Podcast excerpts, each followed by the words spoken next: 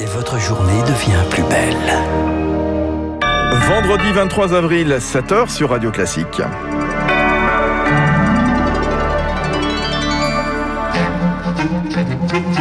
La matinale de Radio Classique avec Fabrice Lundy.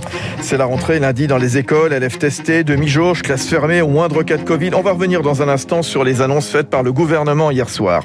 Un quatrième vaccin arrive demain en France, celui du laboratoire américain Johnson Johnson. Mais les Français vont-ils lui faire confiance? Être inactif serait le meilleur moyen de contracter une forme grave du Covid, selon une nouvelle étude. Pas besoin de courir un marathon, les petites activités du quotidien pourraient bien suffire à nous protéger davantage. Radio classique. Le journal de 7 heures donc avec Mélina Fachin, une rentrée scolaire lundi sous haute surveillance sanitaire. Le Premier ministre Jean Castex et le ministre de l'Éducation nationale Jean-Michel Blanquer ont confirmé hier que la rentrée aura bien lieu comme prévu ce lundi pour les primaires et les maternelles. Les collégiens et les lycéens, eux, devront encore suivre les cours à distance pendant une semaine avant de retourner physiquement dans leurs établissements et pas systématiquement à temps plein en Victoire Fort. Le 3 mai, les classes de 4e et de 3e, comme les lycéens, basculeront en demi-jauge dans les 15 départements où le virus circule le plus. Partout, un cas positif entraînera la fermeture de la classe et les élèves seront testés. Tests salivaires pour les moins de 15 ans avec un objectif de 400 000 tests dans les écoles primaires la semaine prochaine autotest pour les plus grands. Les lycéens y seront soumis chaque semaine. Le personnel, lui, recevra deux tests par semaine. Tous les établissements sont loin d'être équipés de capteurs de CO2, alors le gouvernement insiste sur la nécessité d'aérer et encourage les classes en plein air, les beaux jours arrivant. Dans les cantines, talon d'Achille du protocole, rien n'est modifié. Et voilà les précisions de Victoire Fort. Un cas positif égale une fermeture de classe. Cette mesure drastique est donc maintenue et elle inquiète les parents, Mélina. Les syndicats enseignants souhaitaient effectivement que cette règle soit prolongée, mais pour Boris Chartier de la FCPE du Rhône, père de deux enfants en maternelle et en CM1, cela complique sacrément l'organisation du quotidien. Bah, on se dit, euh, est-ce que dans la journée, on va pas nous le rendre ou quoi que ce soit et il va falloir euh, vite, vite, vite se retourner, se réorganiser. Il y a certains parents qui peuvent utiliser les grands-parents et d'autres qui n'ont pas cette chance-là. Et le revers de la médaille, c'est qu'il y a peut-être certains parents qui vont commencer à dire euh, bon, pas de symptômes, euh, on se tait, chute, et puis on met les enfants, et puis on verra bien ce qui se passe. Jean Castex a aussi confirmé la levée le 3 mai de la restriction de déplacement euh, de 10 km et de l'attestation de sortie.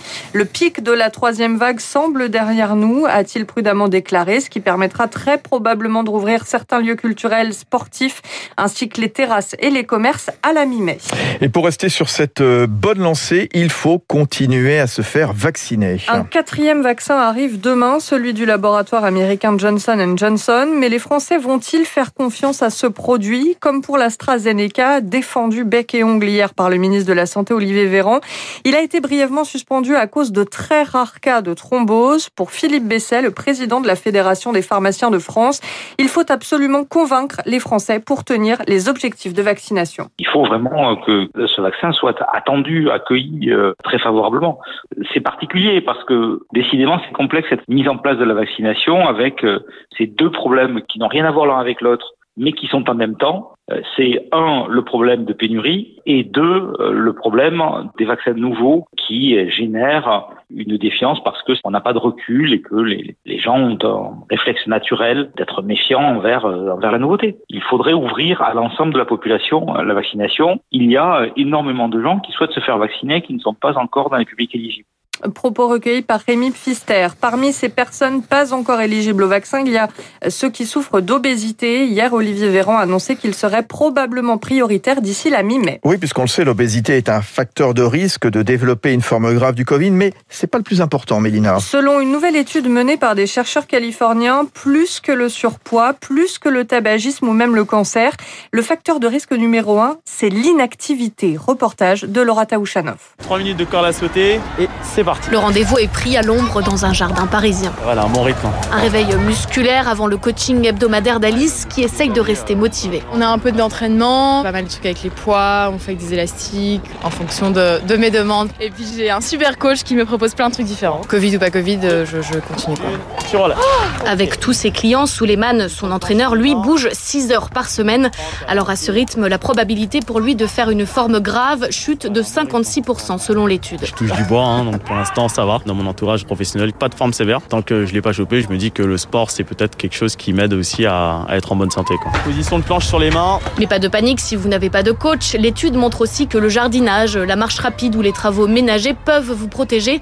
Ce qui compte, c'est surtout de rester actif, explique le docteur Roland Kschentowski, président de la maison Sport Santé Mon Stade. Faire un peu, c'est mieux que pas faire du tout, parce qu'on est plus capable de résister à cette agression. Ça développe le système immunitaire et qu'on est plus protégé donc d'agressions bactériennes, virales, quand on est en meilleure condition physique. Si le sport diminue le risque de développer une forme de Covid-19 grave, il n'empêche pas de contracter le virus et ne dispense donc pas des gestes barrières. Enfin, autre annonce du gouvernement hier, le renforcement des contrôles aux frontières pour les voyageurs qui arrivent de pays où la circulation des variants est très active, notamment le Brésil ou encore l'Inde. Quarantaine obligatoire de 10 jours, au risque de recevoir une amende de 1000 à 1500 euros. D'ailleurs, sur tous ces sujets, un rendez-vous à 8h15 sur Radio Classique avec le professeur Gilles Pialou, chef de service des maladies infectieuses de l'hôpital Tenon.